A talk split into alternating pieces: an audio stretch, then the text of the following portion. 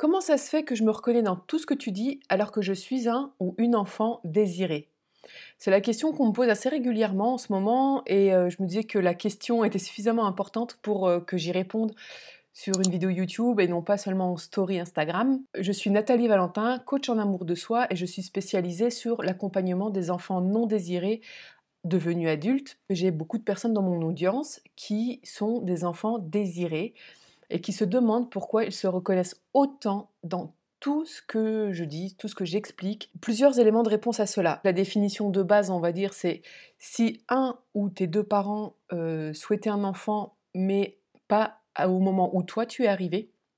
Donc soit tu es arrivé plus tôt que prévu, ou beaucoup plus tard que prévu. Euh, voilà, il peut y avoir plein de circonstances qui font que, entre guillemets, tu es arrivé au mauvais moment, alors que un ou tes deux parents souhaitaient dans l'absolu avoir un enfant, mais à ce moment-là précis. Tu es un enfant non désiré à ce moment-là. Ou alors peut-être que l'un ou tes deux parents souhaitaient un enfant à ce moment-là, mais souhaitaient un enfant du sexe opposé. Donc là aussi, tu entres dans la catégorie enfant non désiré. Alors c'est pas parce que tu es un enfant non désiré que tu n'as pas été aimé et accueilli et euh, bien traité par tes parents. Au contraire, la plupart des enfants non, désirés ont des parents qui les ont aimés de tout leur cœur, qui se sont occupés d'eux du mieux qu'ils pouvaient. Parfois, il y a des histoires aussi de maltraitance, ça peut arriver. Voilà, donc il y a des personnes qui ne remplissent pas ces conditions-là et qui se reconnaissent malgré tout dans tous les comportements que j'évoque.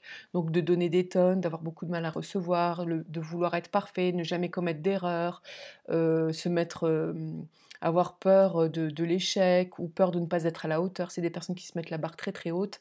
Je te mets un lien en barre de description si tu veux en savoir plus sur tous ces comportements du coup que développe l'enfant non désiré et surtout l'enfant il même s'il ne sait pas consciemment qu'il n'est pas désiré parce que c'est quand même un sujet qui est très tabou on va pas se mentir là-dessus les parents sont pas très fiers de dire à leur enfant, écoute, ou alors ils se rendent pas compte parce que pour eux ça rentre pas dans la catégorie enfant non désiré. T'es arrivé plus tôt ou plus tard que prévu, mais voilà, mais ça allait. Mais malgré tout, on va développer les comportements. Donc mais il peut y avoir aussi, les parents sont très conscients qu'ils ne désiraient pas leur enfant ou pas à 100%, ils en ont honte et c'est un secret qu'ils gardent. Même parfois, ça peut être un secret qu'ils ne vont même pas dire euh, à leur conjoint ou leur conjointe. Donc ça, du coup, ça peut être un élément de réponse pour toi supplémentaire. Est-ce que l'enfant non désiré, même s'il ne le sait pas consciemment, il le sait inconsciemment et il va développer malgré tout les comportements d'enfant non désiré. Donc, euh, élément de, réponse supplémentaire pour toi si tu t'étonnes de, à dire non mais factuellement je, je, suis désiré et malgré tout je me reconnais dans tout ce que tu dis, peut-être qu'un de tes parents ou tes deux parents ont tellement honte qui, qui du coup n'en ont jamais parlé. Mais c'est quand même là. Donc là, aussi dans tout ce que j'ai, le but, c'est vraiment pas de, blâmer ou de faire culpabiliser qui que ce soit. C'est simplement de prendre conscience que les circonstances de notre conception et de notre naissance ont un impact sur nous, sur toute notre vie. Jusqu'à ce qu'on vienne mettre de la lumière là-dessus et travailler là-dessus. Et à ce moment-là, on se libère et voilà, et on avance. Et on grandit en fait autre facteur aussi que j'oublie souvent, enfin c'est vrai que j'ai oublié de dire jusqu'à présent, si un autre membre de, ta famille qui est très influent, peut-être un grand-père, une grand-mère, une tante, un oncle, qui est très influent, qui occupe une très très grande place dans ta famille nucléaire avec tes parents, ça, ça m'est arrivé. Il y a une amie qui m'a dit, écoute, elle, elle pensait pas être non désirée. En fait, elle s'est rendue compte que c'était son grand-père qui aurait aimé avoir qu'elle soit un garçon au lieu d'une fille, et avant que son frère arrive. Donc, euh, et du coup, c'est ça, en fait qui lui a causé justement tous les symptômes et la blessure, surtout d'enfants non désirés. Donc ça peut être, euh, si ce n'est pas tes parents et que tu en es sûr à 100%, c'est peut-être un autre membre de la famille très influent qui a pu créer ça. Euh, donc ça, c'est une autre piste de réflexion pour toi. Et la dernière piste que je voulais aussi proposer, si tu penses que vraiment c'est rien de tout ce que j'ai évoqué auparavant, peut-être que l'un ou tes deux parents sont, eux, des enfants non désirés. Et du coup, ils ont les peurs, les croyances, enfin, ils portent la blessure euh, de, l'enfant non désiré. Euh, et, bien évidemment, quand on est parent, on transmet énormément de choses à ses, enfants, euh, consciemment ou inconsciemment. pareil, il n'a vraiment pas de jugement négatif, c'est juste un fait. Euh, tant qu'on n'a pas travaillé sur soi, qu'on n'a pas fait la lumière sur certaines choses, on les transmet à nos enfants euh, et on trouve ça normal. Et enfin voilà, c'est juste parce que c'est comme ça. Euh, et on pense que, pense pas que ce soit possible que ce soit autrement. Donc on transmet à nos enfants. Et peut-être que bah, tu, as un ou, les deux de tes parents qui ont qui sont des enfants non désirés et qui ont peut-être très très fort cette blessure-là et qui du coup te l'ont transmis. C'est aussi une possibilité.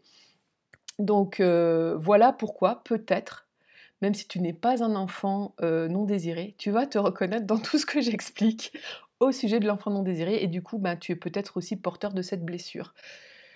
Et euh, bon, alors moi, moi, moi j'extrapole, hein, parce que bien sûr, quand je te donne la définition, tu comprends que la majorité de la population, euh, nous sommes des enfants non désirés. Enfin voilà, des enfants qui arrivaient plus tôt ou plus tard que prévu ou au sexe opposé, c'est monnaie courante.